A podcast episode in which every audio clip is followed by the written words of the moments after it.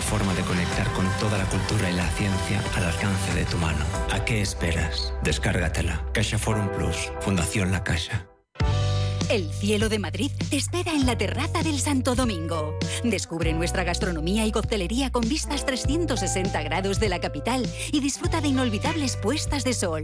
Tu oasis urbano abierto todos los días del año. Ven a conocernos. Más información en la terraza del Santo Radio Intereconomía. Eres lo que escuchas.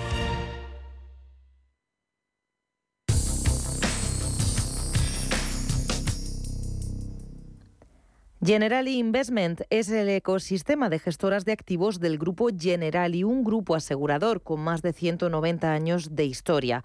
La plataforma una nueve gestoras especializadas, entre las que destacamos Aperture Investor, Planisphere Investment, Lumina Investment, Generali Insurance Asset Management, Sycomore Asset Management, Generali Investment Partners, Infranity, Axis Retail Partners y Generali Real Estate. Nuestra vocación es ofrecer las mejores soluciones de inversión en cualquier contexto de mercado y para diversos perfiles de riesgo. Cada sábado, en Rienda Suelta, te contamos todo lo que se cuece en el panorama ecuestre. Deporte, actualidad, ocio, cultura, tradición, salud y mucho más. De 2 a 3 de la tarde, todos los sábados en Radio Intereconomía, galopamos en las ondas con Rienda Suelta.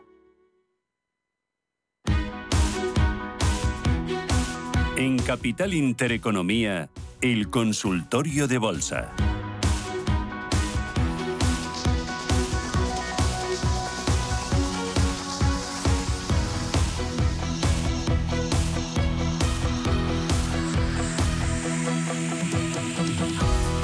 Con Roberto Moro, Adapta Negocios y con ustedes 91533 1851. Si lo prefieres, 609 22 47 16. Empiezan a llegarme las primeras consultas, primeras llamadas, no primeras, no segundas, terceras, y es que tenemos muchas. Esto es un no parar. En nuestro canal de YouTube, que ya veo ahí a Roberto, nos preguntan a ver cuál cojo. Mira, buenos días, David. Puede analizar Arcelor y Unicaja, Arcelor con beneficios y Unicaja con ligeras pérdidas. ¿Qué hago con ellos? Roberto. Yo es que, eh, a no ser que haya algo extraño en alguno de los títulos, eh, lo mejor es eh, aguantar, creo, porque esto no da señal de reversión, mucho menos en el caso de Arcelor, que hoy está rompiendo con un pequeño hueco alcista en la apertura y está rompiendo por encima de lo que hasta ahora, desde mediados de enero, había resultado ser resistencia importante, ¿no? La zona de 29.60 y va camino de cabeza de la zona de 31-20, eh, que es su siguiente y grandísimo objetivo, ¿no? Por la contundencia de la resistencia. Así que yo eh, aguantaría. Si quiere limitar mucho el stop, espero que de beneficios. Ah, bueno, sí, ha dicho que de beneficios, pues que lo limite al, al origen del hueco de hoy en 29-40 o a la anterior en la zona de 28.50. Eh, depende de a qué nivel haya comprado, ¿no? Pero hoy precisamente está rompiendo resistencias, así que no, no, no veo motivo eh, para salirnos, ¿no? Y en el caso de, de Unicaja, que hasta la presentación de resultados eh, traía una trayectoria brutal, también parece eh, capaz de ir a buscar la resistencia en la zona de 1,26, ¿no?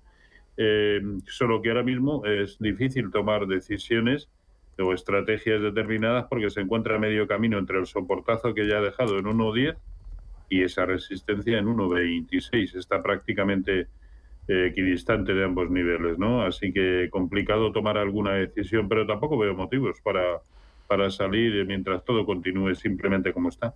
Vale. Eh, mira, vamos con Juan. Buenos días. Hola, buenos días. Felicidades por el programa. Quería preguntar eh, cotización y tendencias de Deutsche Telekom, eh, Farmamar y eh, Nokia. Farmamar, Nokia y el primero que me ha dicho, ¿cuál era? Deutsche Telekom. Vale, Deutsche Telekom, muy bien. Farmamar y Nokia, muy bien. ¿Las tiene compradas o para comprar? Compradas. ¿Y cómo las tiene? ¿Con ganancias o con pérdidas? Pérdidas total. ¿Todas? Sí, ¿Pierde mucho? sí. Vale. Muy bien, gracias. Roberto, ¿cuándo hay que cortar las pérdidas? Bueno, depende, cada cual tiene sus... eh, pero vamos, siempre o, bien eh, situar, yo no dejo que se me vayan por, el- por debajo o por encima.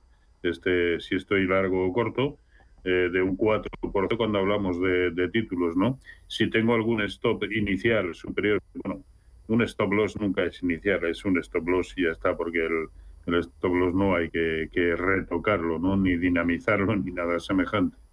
Eh, en ocasiones, cuando entras en medio de una tendencia, pues sí, a lo mejor te tienes que permitir un stop superior, pero que sea como consecuencia de que también estás haciendo una buena gestión monetaria y entras con la mitad o las dos terceras partes de lo que tú hubieras pensado destinar para permitirte un stop superior. Dicho todo esto, eh, Deutsche Telekom, pues hombre, eh, si ahora mismo están pérdidas es que eh, debió comprar eh, como muy tarde, en 2002 o en 2001, porque el título está en niveles que no se veían desde 2001. Así que no, no, no sé, yo creo que lo ha, que lo ha mirado mal. Eh, tiene- sigue teniendo muy buena pinta y ya he comentado en muchas ocasiones, yo no soy de largo plazo, pero si alguien me pregunta, diga, dígame algún título para el largo plazo, Deutsche Telekom. Sí. Es un título que sí, sí, sí.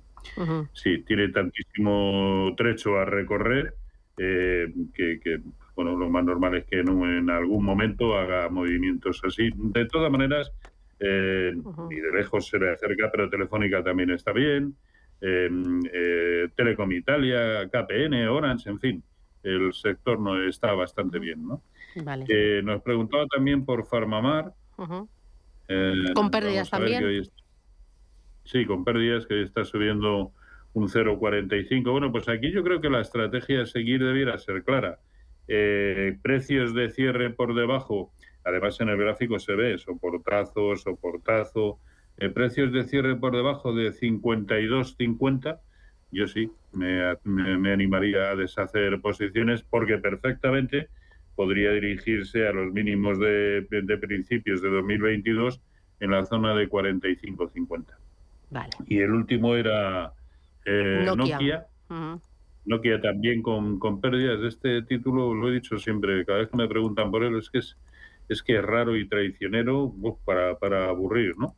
Eh, a ver, mm, yo no creo que, que haya ahora que tomar eh, decisiones, ¿no? Eh, se ha acercado a un soporte intermedio, es que no está haciendo nada, está muy lateral en el, en el medio plazo, concretamente desde mediados de enero, y ahora, hoy, parece que quiere romper por encima de la resistencia que tiene en 4.47, 4.48, eh, lo tenemos ahora mismo en 4.53. Bueno, pues mm, eh, yo, mm, yo lo que haría sería por debajo de 4.30, sí, deshacer. Mientras tanto, que aguante y que trate de recuperar parte de las pérdidas que pueda estar teniendo ahora mismo. Bueno, que ha dicho que tenía. Sí, que tenía, que tenía. Vale. Mira, a través del WhatsApp eh, me escriben, ¿cómo ves talgo en un medio plazo? Gracias.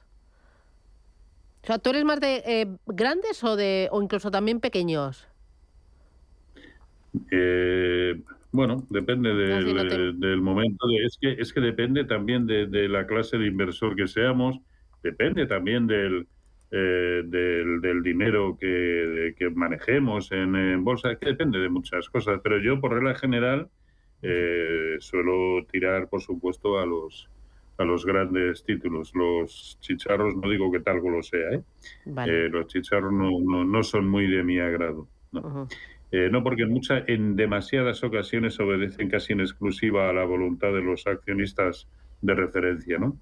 Eh, cuando no pero bueno, no, no es el caso de Talgo, que sí es ampliamente participado por el conjunto de los intervinientes en el mercado, ¿no? Eh, bueno, pues eh, Talgo sí lo dice porque ya está dentro, hasta que no lo veamos por debajo de 3.25 yo creo que hay que mantener, pero la secuencia en el corto plazo es fea, ¿no? no solamente no ha sido capaz de superar la resistencia que había establecido previamente hacía poco en 3,75, sino que ha perdido el último mínimo relativo en la zona de 3,50, ¿no? Por lo tanto, eh, vamos a darle o no, depende también mucho de si lo tiene ya en cartera y a qué precio, porque a lo mejor tampoco hay que darle margen, ¿no? Pero vamos, 3.25 es un soporte importante. Vale. Mira, más consultas a través del WhatsApp. Mira, muy interesante porque preguntan también por valores extranjeros. Pregunta por eh, Tesla. Dice, buenos días, soy Luis. Me gustaría entrar a largo plazo en NIO y en Tesla. Saludos. Pues nada, está claro que le gusta el sector. Eh, y el sector además de, eh, de eléctricos. ¿Tú entrarías o no? Tesla es que yo no entraría eh, nunca, y mucho menos, como dice él, a largo, con vocación de permanencia en un título eh, que ayer cayó un 6%, en contra además del, del, mercado, que otro día te sube un 8% y otro día te baja un 13%. Yo no. Eh, es más, desde los mínimos en enero, que hace dos meses de esto, algo menos incluso de dos meses, estaba en 100. Y lo hemos visto hace dos semanas en 215 y, y, la, y, la, gente y la gente dirá, pero ¿y cómo no quiere usted estar en un título como esto? Pues porque lo mismo que te hace esto te lo hace al contrario y te pierde un 50% y se queda más ancho que largo. No, a mí no me, no, no, me gustan. Hay, incluso dentro de las fans, no digo que no haya que estar en... Pero hay, hay, algunos mucho más estables. Microsoft, eh, eh, Apple, eh, no, desde luego no, no, no Tesla, ¿no? y, y nos lo preguntaba para entrar a largo plazo. Sí. Pues no, es que no lo sé. No, no, no. no. tengo ni no, es que no tengo ni idea. Es que en 2020, cuando todo comenzó a, recuperar en marzo de 2020, eh, cotizaba a 24. Y lo hemos visto hace a comienzos del año eh, pasado, lo hemos visto en 400. ¿Y ¿Esto qué es? Eh, ¿Ha corregido ya mucho? o ha caído mucho y tiene que volver a recuperar, no tengo ni idea, no lo sé. Mira, pregunta también Baldomero, dice, don Roberto, ¿me podría analizar Inditex, SACIR y Telefónica? Inditex, SACIR y Telefónica. Sí. Empezamos. Tres de los que más, tres de los que más me gustan a mí. Ah, mira qué bien. Eh, Inditex, bueno, se lo está tomando con un poquito de calma, pero en todo caso, en el peor de los momentos ha mantenido eh, el soporte que tienen 2770 y, y, eso sí, todavía no puede con la resistencia que también es clara en 2930. Eh, está ahí, un, está en un tris. Si es capaz de superarlo, siguiente objetivo importante en 31 y, ¿por qué no?, en los máximos históricos en la zona de 31,70. 31, sí, 31,70, ¿no? A mí me parecía uno de los mejores desde hace tiempo. El problema es que yo creo que ya el recorrido potencial es lo suficientemente poco ambicioso como para, eh, digamos, volver la vista a otros títulos eh, que, aun haciéndolo bien, siguen teniendo un recorrido potencial superior, ¿no? Eh, Verbigracia, Indra, que es otro, es uno, no, Sacir, que era uno por el que nos preguntaba, ¿no? SACIR a mí es uno de los que más me ha venido gustando en, en los últimos eh, tiempos y con un eh, mm, objetivo en la zona de un objetivo inicial en la zona de 3.30 eh, a mí me sigue gustando mucho y solo si en el corto plazo se nos va por debajo de 2.90 bueno, pues a lo mejor hay que tomar alguna decisión o no, porque también depende y mucho desde dónde vengamos comprados. Y Telefónica, muy bien. Mientras se aguante por encima de 3,75, no solamente eh, hay que permanecer, sino que creo que incluso se puede comprar a tenor, además del comportamiento que está teniendo el conjunto de los mercados, mm, que es lo que más me preocupa, porque creo que más pronto que tarde girará a la baja eh, pero sobre todo el sector está muy bien en toda Europa. Mira, eh, me pregunta también a través del canal de YouTube, el de Radio Intereconomía, eh, ¿cree el analista que Adidas recupera soporte actual? Adidas. Pues es una buena pregunta, ¿no? a, ver, porque técnicamente lo está haciendo bien en el sentido de que en las correcciones ha respetado el máximo relativo importante anterior, que, que lo tenía y lo sigue teniendo en 136. Ahí está tratando de rebotar y ahora mismo eh, la resistencia inclinada que le ofrece la, de, eh, la media móvil de 200 sesiones está impidiendo que siga avanzando. Yo creo que si el mercado continúa igual, terminará por rellenar o cerrar el hueco bajista enorme que nos dejó en la zona de 154. Eh, pero está, mm, y se ve claramente en el gráfico, muy, muy lateral de tres semanas para acá, lo cual desde luego a efectos eh, de tendencia, pues eh, le quita momentum, ¿no? Así que yo creo que hay que esperar como mínimo, si es para entrar, a que se vaya por encima de 146. Vale, de cara a la próxima semana, Roberto, tres ideas clave que tengamos que tener cuando nos enfrentemos al mercado, cuando nos pongamos a leer o interpretar cualquier eh, gráfico. Olvidarnos de la macro. Esto lo digo un poco en, en WhatsApp. ¿eh? Em, porque a mí no me está funcionando en, absoluto. Em, pues, por ejemplo, una opción puede ser, eh, y lo venimos diciendo ya hace mucho tiempo, que había que estar muy pendiente del gas natural. pues ahí lo tenemos. Lo sigue haciendo muy bien desde que empezó a rebotar en 1,98. Evidentemente ese no daba ninguna señal de entrar ahí, pero sí cuando superó la zona de 2.35 y sobre todo cuando ha superado 2.65. ¿no? Claro, el, el, recorrido potencial que tiene es tan brutal como que el primer nivel de corrección proporcional de Fibonacci es 3.90. Así que fíjese si tiene recorrido. Y luego, por otro lado, y esté haciendo lo que esté haciendo eh, y dejándome llevar, eh, en este caso, por la lógica, bueno, y porque tampoco es una barbaridad, ni mucho menos cortos en el CAC 40. Bueno, Aquí el coste de oportunidad es, eh, eh, escaso, quiero decir. Pues un poco por encima de los máximos históricos en 3.000, perdón, en 7.390, un poco por encima de ese nivel, que se nos va para arriba, pues nada, mala suerte, a ejecutar stocks que, que es muy asumible. Estupendo. Roberto Moro, desde Apta Negocios, gracias por la formación, gracias por las recomendaciones, el análisis y por enseñarnos los gráficos a través de tu canal de YouTube. Cuídate mucho, disfruta del fin de semana, abrígate y a por el viernes. ¡Feliz día! Adiós, chao, chao. Un abrazo. Cuídate, Roberto.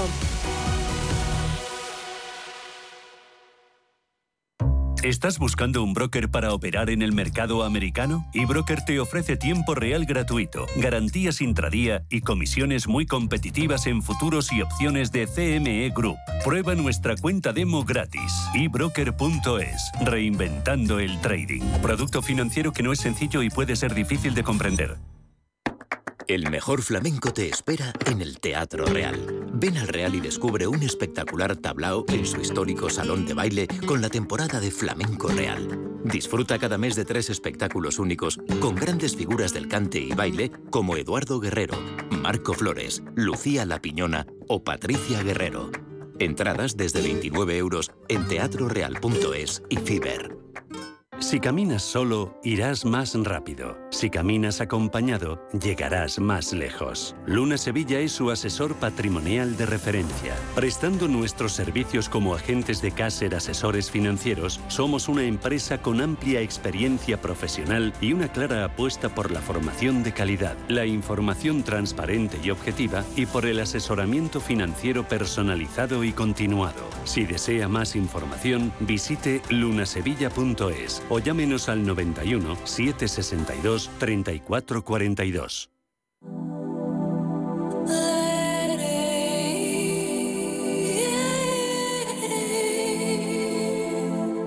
Ruta 42. Los sábados a las 8 de la tarde en Radio Intereconomía. Un viaje infinito por las grandes músicas. Ruta 42, un programa de Joaquín Martín.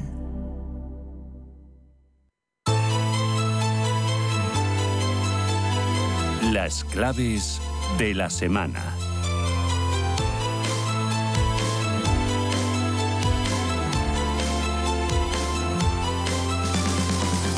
Cada semana aquí en Radio Intereconomía, en Capital Intereconomía, repasamos cómo ha ido eh, la semana, cuáles han sido los datos, las tendencias. Le tomamos el pulso al sentimiento del mercado, al apetito inversor y nos acercamos a la semana que viene para situar en el radar los temas más destacados de, la semana. Para ello nos acompaña Pablo Gil, que es analista jefe de XTV para España y Latinoamérica. Pablo, ¿qué tal? Buenos días, bienvenido.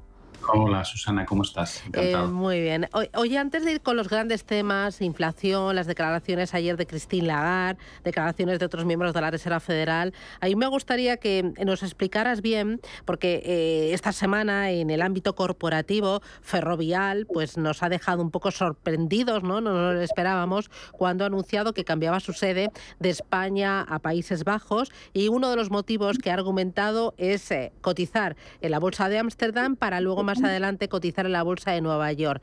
¿Qué le supone a una empresa el cotizar en mercados internacionales y cotizar sobre todo en un mercado como es el de Estados Unidos? Yo creo que los movimientos que estamos viendo al final tienen todo el sentido eh, desde la perspectiva eh, empresarial. Si tú tienes un beneficio fiscal más atractivo en otro lugar que el lugar de tu territorio nacional y estás prestando servicios a nivel global, es decir, es una compañía totalmente multinacional, pues eh, lo que buscan es maximizar el retorno de la compañía. Es una compañía con ánimo de lucro, no, no es una compañía, no es una ONG. Eh, y esto lleva, lleva existiendo una eternidad, ¿no? Dublín ha sido durante mucho tiempo pues, un destino de compañías. Ahí tienes todos los fan stocks en Estados Unidos, los Apple, los Amazon, los Facebook, que tienen deslocalizado, digamos, la generación de ingresos hacia eh, paraísos o semiparaísos fiscales y pagan unos, unos impuestos realmente bajos, eh, muy lejos de lo que tendrían que estar pagando en su propio territorio si tuviesen eh, todos esos ingresos domiciliados allí. Lo hemos visto con Luxemburgo, lo hemos visto incluso ahora, también hay mucha polémica con el tema de Portugal. Al final, eh, creo que, el, facilitar eh, la vida a las empresas, que son las que al final generan trabajo, al menos una parte importantísima, es, casi una obligación si queremos mantener un mercado capitalista como el que tenemos. Si asfixias a aquellos que crean empleo con impuestos y con una situación complicadísima, pues es normal que se busquen eh, alternativas donde el accionista se sienta más retribuido eh, porque ganas, ganas a lo mejor lo mismo, pero pagas menos impuestos por ello. Es una práctica que yo no, termino de entender por qué la gente se vuelve loca contra Ferrovial cuando es algo que está pasando desde hace décadas en todo el mundo y, es una práctica habitual, ¿no? El maximizar el retorno de aquello que ganas. Claro, y entiendo que cuando una empresa decide cotizar en un mercado como el americano es porque quiere acceder a un mayor número de inversores, a inversores mucho más grandes, ganar en visibilidad, ¿no? Y en y al final en fortaleza es un síntoma de que la empresa es uno de los top, ¿no? Estamos viendo que hay muchas compañías que cotizan en Estados Unidos, españolas, un BBVA, un Santander, un Mafre, un Endesa, ¿no? Correcto, o sea, al final eh, es para mí es, algo de lo que sentirse orgulloso, no lo contrario, ¿no? Que, que, Ferrovial pueda acabar cotizando en, las bolsas de Estados Unidos. Eh, abre la, expectativa de captar pues, el interés de, inversores internacionales porque es una compañía internacional. Por tanto, eh, cuando, cuando una compañía acaba cotizando en, probablemente la bolsa más importante del mundo, yo creo que es algo de lo cual hay que sentirse muy bien, no lo contrario. ¿no? Creo que eso, ojalá tuviésemos muchas compañías de ese nivel. Mm, ¿Y para cotizar en la bolsa de Estados Unidos es necesario pasar antes por la bolsa de Ámsterdam? No lo sé exactamente, yo creo que no, porque tienes, por ejemplo, casos como has, indicado de los bancos españoles que no han no han tenido que hacer ese movimiento previo, ¿no? Em, no sé cuáles son las condiciones mínimas que se exigen para, hacer eso, pero creo que no es ninguna, mm. no es una obligación, desde luego. Bueno, este ha sido uno de los protagonistas de la semana, pero hay otros protagonistas, otros invitados que son permanentes en, en los mercados, al menos en esta época, en esta etapa del ciclo, que son la inflación y los tipos de interés. Esta semana además hemos tenido varios datos de inflación aquí en España, pero en otros países de nuestro entorno y en la eurozona. Eh, ¿Cómo está siendo la inflación? ¿Está siendo muy dura o muy difícil de, doblegar? ¿Tú crees que la veremos más abajo eh, en los próximos meses? ¿Qué lectura haces de esas cifras? Bueno, yo creo que lo que se está poniendo de manifiesto es que la inflación que, es más estructural, que es la inflación subyacente, donde extraemos el cómputo de alimentos y energía, se, está demostrando que es mucho más complicado de controlar. ¿no? Hemos tenido datos de inflación subyacente en Europa de 5,6%, veníamos del 5,3%, por tanto, no hemos encontrado siquiera el techo aún a esas presiones de los precios. Y cuando nos vamos a España, pues tenemos una inflación eh, estructural de 7,7 frente a 7,5 del mes anterior. Por tanto, son muy malas noticias, son, son niveles altísimos. 7,7, siempre decimos encima que el cómputo oficial no refleja la realidad que pagamos los ciudadanos. Por tanto, realmente cualquier ciudadano no tiene un incremento de, precios de un 7,7 eh, año contra año, sino mucho más alto.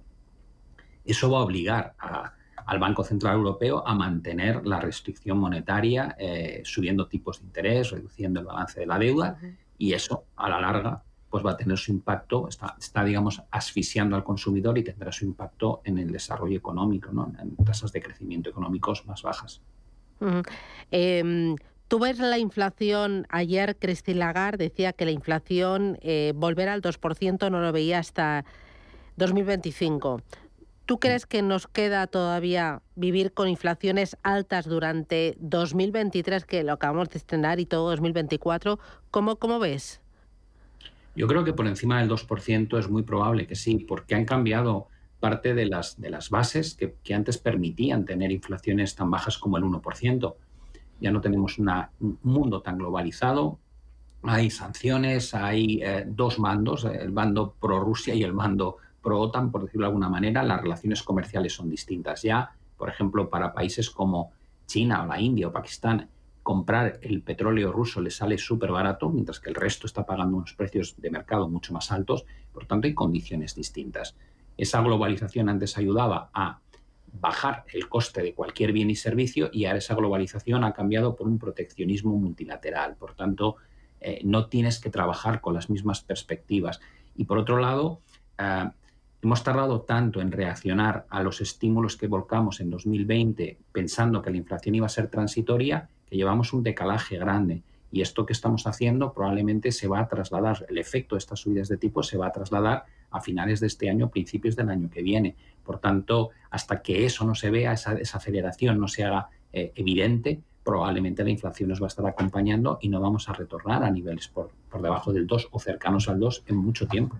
Y por eso ahora el techo de los tipos de interés lo hemos puesto más arriba. Ahora ya escuchamos que incluso en Estados Unidos los tipos pueden llegar al 7 y en Europa seguro que al 4. ¿Lo compartes? No, yo creo que el 7 es excesivo. No quiere decir que no podamos llegar, pero eh, dudo muchísimo que la economía estadounidense pueda aguantar tipos del 7% sin entrar en una profunda recesión antes, porque el nivel de endeudamiento que tienen a nivel de empresas y a nivel de gobierno es el más alto de la historia. Por tanto, eh, vas a provocar un accidente económico antes. En Europa sí, por supuesto. En Europa empezamos con los, movimientos de tipos mucho más tarde que en Estados Unidos, prácticamente unos, unos tres, entre tres y cinco meses más tarde.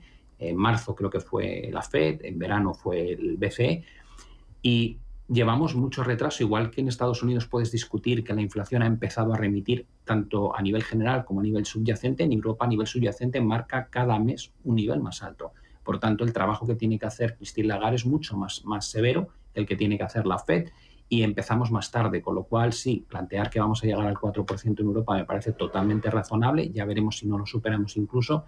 Y en Estados Unidos lo que creo que es más probable que ocurra es que los tipos se sitúen entre el 5,5 y el 6% y se mantengan ahí durante un tiempo largo, algo que el mercado no está descontando. El mercado sigue pensando que cuando alcancemos el techo de los tipos empezarán a bajar automáticamente y no parece que vaya a ser esa la realidad. Mm, eh, en Estados Unidos eh, hay dentro de lo que es la inflación eh, importante los costes laborales, importante también los precios del mercado inmobiliario y también los costes de fabricación. ¿Los ves todavía muy tensionados, Pablo? Pues mira, el último dato ha sido muy malo. Hemos pasado de costes laborales del 2% al 3,2%, que es un salto en un mes enorme Hemos visto también eh, unos incrementos de 44,5 a 51,3 en, en términos de, costes de fabricación, lo cual también es un salto muy grande en tan solo un mes. Y por el lado de la vivienda estamos viendo el, primer perjudicado directo de este encarecimiento del coste del dinero. Si hace un año eh, para una hipoteca tipo fijo a 30 años eh, cualquier ciudadano estadounidense la conseguía por debajo del 3%, en torno a 2,90, a día de hoy casi tiene que pagar un 7%. Em, ¿Qué quiere eso decir? Bueno, pues que la cuota hipotecaria a la que te enfrentas se ha más que duplicado. Eh, y por ese lado eh, estamos viendo una corrección continua todos los meses desde hace ya un tiempo en los precios de la vivienda. Normalmente el comportamiento de la vivienda suele anticipar con bastante antelación, con un año aproximadamente, lo que puede pasar a nivel del ciclo general de la economía. Em, hay otro punto importante que es el tema de China. Me están contando que China va a suponer una explosión importante en cuanto al crecimiento económico después de la reapertura de su economía eh, por el COVID, eh, pero sin embargo que China no es un mercado invertible. ¿Tú lo compartes? A ver, la parte primera es muy sencilla. Los PMIs, tanto de servicios como industriales, están saliendo mucho más fuerte de lo esperado, lo cual quiere decir que la, la reapertura eh, de la economía es una realidad y que es muy probable que esas previsiones de que China pueda volver a crecimientos del 5% está eh, con, una alta eh, probabilidad de éxito. ¿no? Es decir, parece que China efectivamente este año va a ser muy distinto a lo que fue el año pasado. por otro lado, tenemos el, el, miedo siempre al intervencionismo. ¿no? Lo vimos en su momento con la represión que se hizo ante las pues, los principales eh, presidentes de las compañías tecnológicas chinas, el caso de Alibaba o el caso de Didi fueron muy sonados, el, tema de TikTok incluso, y ahora eh, parece que se están concentrando en el sector financiero, ¿no? Y ha habido, han detenido por corrupción a uno de los presidentes más importantes de los bancos chinos. Hay mucho miedo en el sector a que, a que China quiera controlar ese sector para evitar pues, algún tipo de crisis eh, financiera. son, son es tal vez la, parte más complicada de China, ¿no? Y es eh, la, visibilidad que tienes en el plano regulatorio, porque lo pueden cambiar de un día para otro y se hace de forma autocrática. No, aquí no hay, no hay una democracia, ¿no? no hay, eh, está sujeto a ese riesgo, ¿no? Y, evidentemente está ahí y eso aleja mucho a, inversores que no quieren que no quieren estar un poco eh, a, los vientos que sopla en función de las decisiones del gobierno. Pero a cambio tienes unas valoraciones muy tentadoras. Y luego lo que es mirando a, renta variable, ¿estás viendo rotación?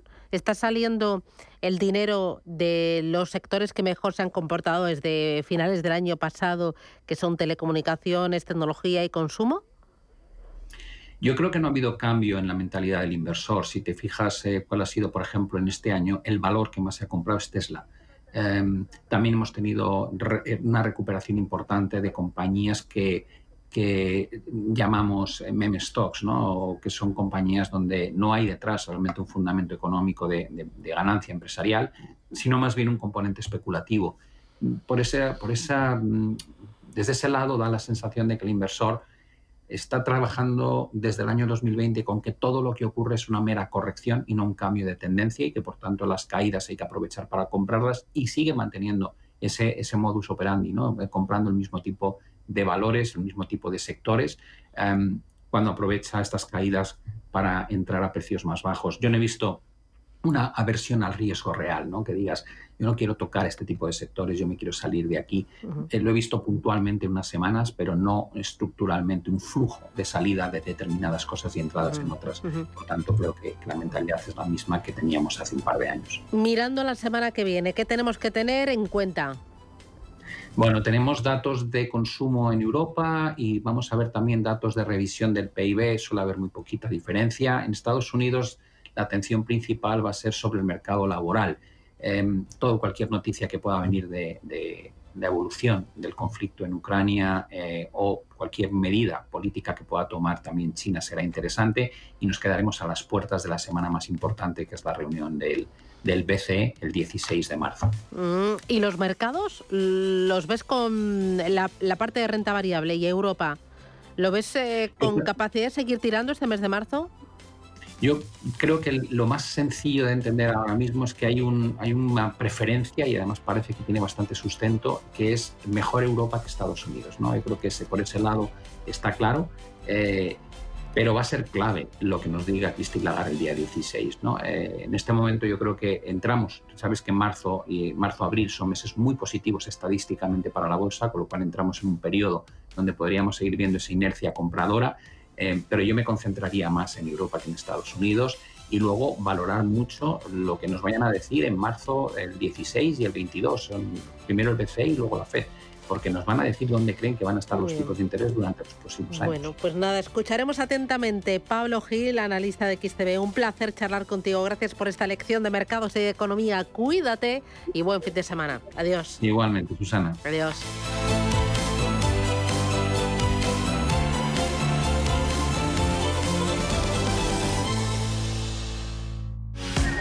Aprovecha las oportunidades de los mercados de renta fija. T. Price, la gestora de fondos de inversión con más de 50 años de experiencia invirtiendo en los mercados de renta fija, ofrece una amplia gama de fondos de inversión en renta fija, con una combinación exitosa de experiencia, recursos y procesos que nos permite brindar los mejores resultados a nuestros clientes. T. Price, desde 1937, explorando nuevos horizontes de inversión para nuestros clientes. Esta comunicación de marketing está dirigida a clientes profesionales Capital en riesgo.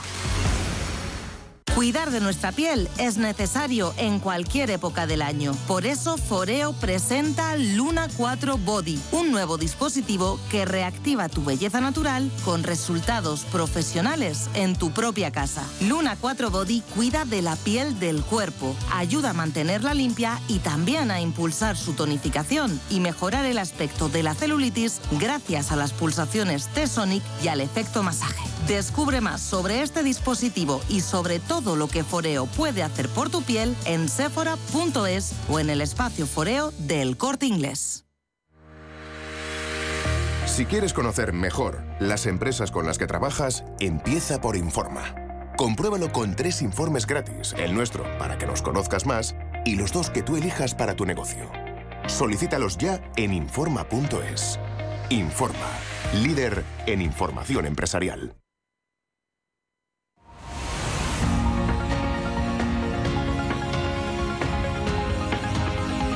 El foro de la inversión en Capital Intereconomía.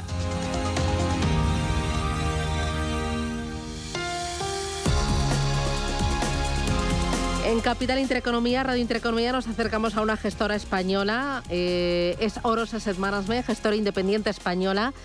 Eh, José María Concejo es su consejero delegado. José María, ¿qué tal? Bienvenido. muchas gracias. Oye, un honor que estés aquí en mis estudios. Tenía muchas ganas de traerte y de tenerte aquí. El honor es mío, no, entendía por qué no me invitabas.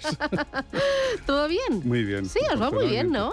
Pues sí, la verdad es que nos va muy bien. Eh, yo te diría que casi por fin, ¿no? Porque hemos pasado, eh, bueno, por dos circunstancias muy complicadas. Una por la que hemos pasado todos, como es la pandemia, que lógicamente pues ha sido muy dura tanto a nivel personal como profesional. Eh, pero también hemos pasado por el peor periodo de la historia para nuestro estilo de inversión, al poco de lanzar la gestora, ¿no? Con lo cual, eh, pues nos encontramos un viento de cara cuando la lanzamos eh, muy duro, ¿no? Pero ahora ya por fin, efectivamente, las cosas nos están yendo bien. Hemos tuvimos un 2021 excepcional, un 2022 bastante bueno a pesar de la dificultad y eh, de los mercados y hemos empezado el 23 muy muy bien, con lo cual eh, muy contentos en tanto en rentabilidades como en, captaciones de, dinero. ¿no? ¿100 millones de euros de patrimonio ya? Sí, ya tenemos un poquito más de 100 millones de euros, eh, lo cual, bueno, era un hito que es importante para cualquier gestora. nosotros no tenemos grandes inversores institucionales ni familiares detrás nuestro. tenemos más de 3.300 partícipes, eh, con lo cual pues ha sido un enorme esfuerzo de sembrar eh, poquito a poco eh, y así ir poco a poco creciendo con solidez, ¿no? Bueno, y trabajar con convicción, ¿no? Porque hablabas de vuestro estilo de, inversión, de selección de valores. vosotros sois un equipo que pequeño, pero muy bien encajado, ¿no? Tenéis ahí con una larga experiencia en el mercado y con las ideas muy claras. Efectivamente, el equipo gestor de Javier Ruiz, Alejandro Martín y Miguel Rodríguez llevan juntos 10 años. ¿no? Por tanto, podemos enseñar una rentabilidad del equipo eh, de 10 años, eh, lo cual ya empieza a ser unos, unos eh, cifras importantes. recordaba la última vez que vine por aquí hace ya bastante tiempo. en esa época teníamos que explicar por qué hacíamos value investing eh, y porque recomendábamos a los inversores que fueran pacientes, que los resultados llegarían, porque estábamos, como decía, en un escenario eh, muy negativo ¿no? para nuestro estilo de inversión. Ahora, afortunadamente, las cosas se han dado la vuelta eh, y nuestro estilo de inversión, bueno, está haciendo un poco lo que ha hecho siempre, ¿no? que son dar muy buenas rentabilidades en el largo plazo. Pero sí, tenemos un equipo muy coexionado, eh, tenemos muy buen ambiente, somos siempre digo una pequeña familia en la que celebramos todo eh, mucho. Los nacimientos hemos tenido una explosión de natalidad en la compañía, lo cual es una muy buena señal en todos los sentidos y, y sí, muy contentos, la verdad. Oye, ¿y sois Deep Value? Bueno, eh, nosotros siempre, eh, cuando nos preguntan estas cosas, siempre decimos lo mismo, ¿no? Nos repetimos mucho, pero es que solamente tenemos una forma de pensar. Y es que eh, nosotros huimos de las etiquetas, ¿no? son muy... Bueno, eso me lo decís todos. Sí, es que es verdad, no, no es una frase para, para quedar bien. es muy difícil. Fíjate que nosotros, por ejemplo, una diferencia que entre nuestro estilo de inversión con otras eh, grandes gestoras de estilo valores que nosotros, por ejemplo, hemos invertido históricamente mucho en tecnología. En tecnología que entendemos, no tenemos ni idea de microchips ni, ni cosas así, pero sí que entendemos mucho de plataformas tecnológicas, de los defectos de red, etcétera, ¿no? Entonces, eh, para nosotros sí que son compañías value cuando se cumplen los requisitos, ¿no? Pero eh, decir que somos deep value, bueno, somos, yo creo, eh, personas que invertimos, siempre decimos, ¿cómo mm, es vuestro estilo de inversión? Pues siempre decimos, invertir con sentido común, intentar comprar cosas por menos de lo que valen. Tenéis dos estrategias de fondos de inversión, dos estrategias, una es global y la otra es ibérica. Y justo antes de entrar al mercado yo te decía, hay por parte del ahorrador español apetito por las estrategias globales y mucho menos apetito por las estrategias ibéricas. Me lo dicen prácticamente todas las gestoras españolas independientes, cuando además me dicen es que eh, el año está siendo bueno, el pasado ejercicio también, mucha española es ya internacional, eh, oye, y no hay que menospreciarlo, el año pasado fue bueno para la bolsa española, este año está siendo espectacular, pero sin embargo, eh, ya el ahorrador, no sé si es un síntoma de de madurez o, de protección eh, por esta diversificación? Bueno, yo creo que, bueno, tienes razón, efectivamente es así. Fíjate que nosotros tenemos, nuestra estrategia tiene 10 años con una rentabilidad anualizada durante 10 años de casi el 11%. Es decir, que yo creo que es una rentabilidad excepcional eh, en un periodo ya largo, ¿no? como son 10 años. A pesar de eso, y a pesar de tener pues, el mejor track record de su categoría en muchos periodos, es un fondo que tiene apenas eh, casi no llega a los 8 millones de euros, siendo el número uno, como digo, muchos plazos de su categoría. ¿no? No hay apetito actualmente por la renta variable ibérica. Yo creo que, como siempre, ya sabemos que los mercados se miden, se, miden por la codicia o por el miedo. Yo creo que ahora hay miedo acerca de la situación eh, política española, incertidumbre, y por eso el apetito eh, por la renta variable ibérica es desgraciadamente nula. ¿no? Yo soy de la tesis de que esto, esto cambiará. Siempre son, son ciclos. Eh, hubo épocas en las que estaba muy, muy de moda y había grandísimos fondos de inversión de gran tamaño de renta variable ibérica. Ahora apenas los hay. Pero, pero volverá. En España hay buenísimas oportunidades, eh, grandísimas compañías. Eh, y, bueno, ya digo, dar una rentabilidad casi del 11% anual durante 10 años da muestra de ello. ¿no? ¿Cuáles son las principales oposiciones de, ese, de esa estrategia ibérica? Pues mira, las principales eh, posiciones, eh, piensa que nosotros invertimos es Ibérica, por tanto España y Portugal, y las principales posiciones son Semapa, Catalana Occidente, Gestamp, Merlin Properties, Iberpapel. Siempre decimos que al menos las, las tres cuartas partes de nuestro fondo ibérico son compañías eh, con un perfil familiar. No porque las busquemos, sino que son la consecuencia de lo que buscamos. Buscamos compañías bien gestionadas, con una buena gestión del capital, eh, que, que piensen en el largo plazo, y eso casualmente ocurre en compañías con un perfil familiar como pueden ser Catalana Occidente o Gestamp, por ejemplo. ¿no? La estrategia mm, global, cuéntame, ¿cómo, ¿cómo está compuesta? Pues mira, la estrategia global, eh, nosotros no invertimos eh, geográficamente, es decir, geográficamente la, ponemos cuál es la distribución geográfica porque, porque nos lo piden los clientes, pero realmente es irrelevante para nuestro estilo de inversión porque una compañía puede cotizar en un mercado y sin embargo tener el 100% de su negocio en otros. ¿no? Nosotros invertimos más bien por lo que llamamos temáticas. ¿no? Y entonces, bueno, pues tenemos eh, materias primas, menos de lo que lo tuvimos el año pasado, hemos ido reduciendo el peso como consecuencia del buen comportamiento que han tenido esa estrategia. También tenemos holdings financieros, plataformas tecnológicas, algo de también de real estate en Hong Kong, donde siempre históricamente hemos tenido una posición eh, relevante, y compañías industriales, ¿no?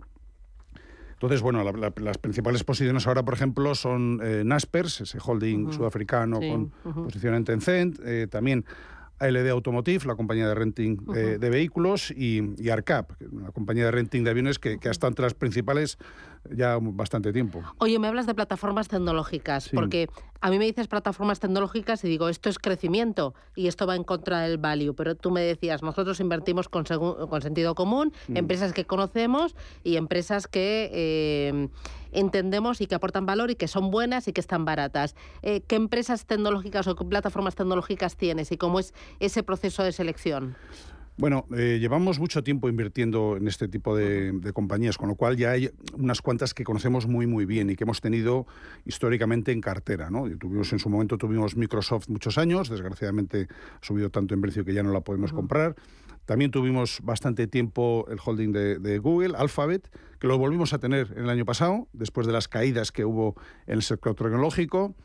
Y eh, recientemente hemos vuelto a incorporar en la cartera dos compañías tecnológicas que tuvimos en el pasado, que desgraciadamente tuvimos que vender, entre comillas, por lo mucho que habían subido, pero que con el desplome del año pasado aprovechamos para volver a comprar, como es PayPal, a la compañía líder en pagos eh, electrónicos, y Baidu, ¿no? que es el, llamado eh, Google chino. ¿no? Pues estos son compañías como he dicho, que reconocemos bien. Eh, ese efecto de red que tienen es maravilloso, la forma de generar beneficios a través de sus distintas eh, filiales. Y, bueno, eh, siempre si se cumplen los requisitos que exigimos para que sean eso, inversiones con sentido común, pues seguiremos incorporándolas en cartera. Y por ejemplo, holdings financieros, ¿no son bancos puros? No, holdings financieros no tenemos ninguno, de hecho. tenemos, por ejemplo, Semapa, tenemos Fairfax India, eh, compañías que bueno eh, que incorporan a eh, compañías del sector financiero, no catalán occidente, por ejemplo, sector financiero, pero no, lógicamente no es banco. Pero ¿no? es banco, ¿no? Bancos no, tienes. Bancos no tenemos ninguno.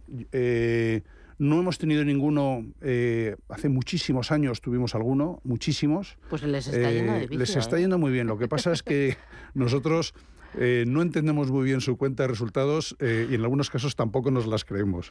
Con lo cual, eh, pues preferimos estar al margen y invertir en aquellas cosas que entendemos muy bien y donde hay oportunidades. Claro, cuando dices que entendemos muy bien, me dices que también invertís en real estate en Hong Kong. ¿Cómo una gestora española independiente mm. pequeñita puede llegar a conocer también tan profundamente porque em, el estilo de gestión value es muy de meterse dentro. Sí. ¿Cómo lo hacéis? Pues mira, esa es una buena pregunta que, como comprenderás, nos hacen mucho, ¿no? ¿Cómo hacéis desde aquí para conocer las empresas de Hong Kong? Mira, afortunadamente, el mercado de Hong Kong es un mercado tremendamente transparente, que da muchísima información, eh, que, está muy, que es muy abierto, eh, y que por tanto tenemos muchísima, muchísima información. El regulador de Hong Kong es muy exhaustivo con la información que requiere de las compañías. Hablamos periódicamente con las compañías, nos dan muchísima información. La mayoría de ellas tienen ese perfil familiar del que hablaba antes, un grupo familiar que, que tiene eh, la gran mayoría del capital de estas empresas y son compañías relativamente fáciles de valorar en realidad, porque lo que es la valoración de un activo financiero es sumamente, lo sumas y luego tienes el valor de mercado y lo que en teoría es el valor contable o de eh, valor de los activos netos. ¿no? Entonces, eh, es relativo, invertimos en compañías que son relativamente fáciles de analizar y de las que tenemos muchísima, muchísima información. ¿Son carteras concentradas o diversificadas? Pues son relativamente diversificadas, eh, bastante concentradas. ¿no? Es decir, nosotros somos gestores activos, creemos en la gestión activa y no creemos que la gestión activa eh, pueda estar excesivamente diversificada, si no sería difícil justificar las comisiones de gestión. ¿no? El Fondo Ibérico, pues, por ejemplo, tiene 27 compañías y el Fondo Internacional 46, con lo cual, en comparación con los grandes fondos internacionales que tienen 200 compañías, pues sí, es un fondo concentrado. Pues José María Concejo, consejero delegado de Oros Asset Management, enhorabuena por el estilo, enhorabuena al equipo, enhorabuena por los resultados y a seguir trabajando y seleccionando y buscando valor para el accionista. Muchísimas gracias. Muchas gracias a ti, Susana. Gracias.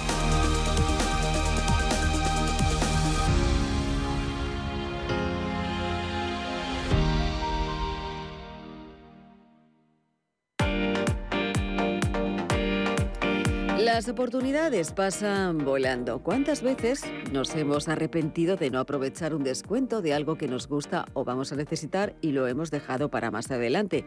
Y luego o ya no hay o tiene otro precio. Bueno, pues por ejemplo, solo hasta el 15 de marzo en el corte inglés y en Hipercor tienes un 25% de descuento en aire acondicionado con bomba de calor de las mejores marcas como Haider, Daikin, Midea, Fujitsu, Daisu, Mitsubishi Electric o Toshiba. Además tienes también el 10% de descuento en la instalación y financiación fácil hasta en 24 meses y todo con las ventajas de los tecnoprecios del corte inglés.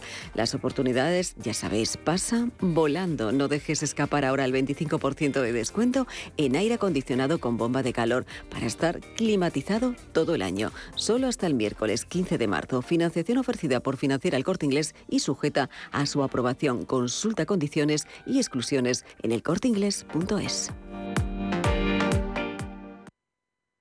Hola, soy Rafa Jiménez, presento a media sesión en Radio Intereconomía. A media sesión para resumir esas mañanas que dan tanto de sí. De una forma amable y donde abrimos el abanico de la información. De 12 a 2 del mediodía en Radio Intereconomía. Di que nos escuchas.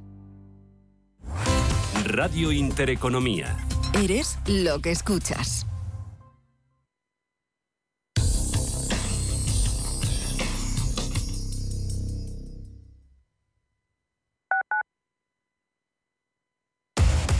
Somos aquello que siempre quisiste ser.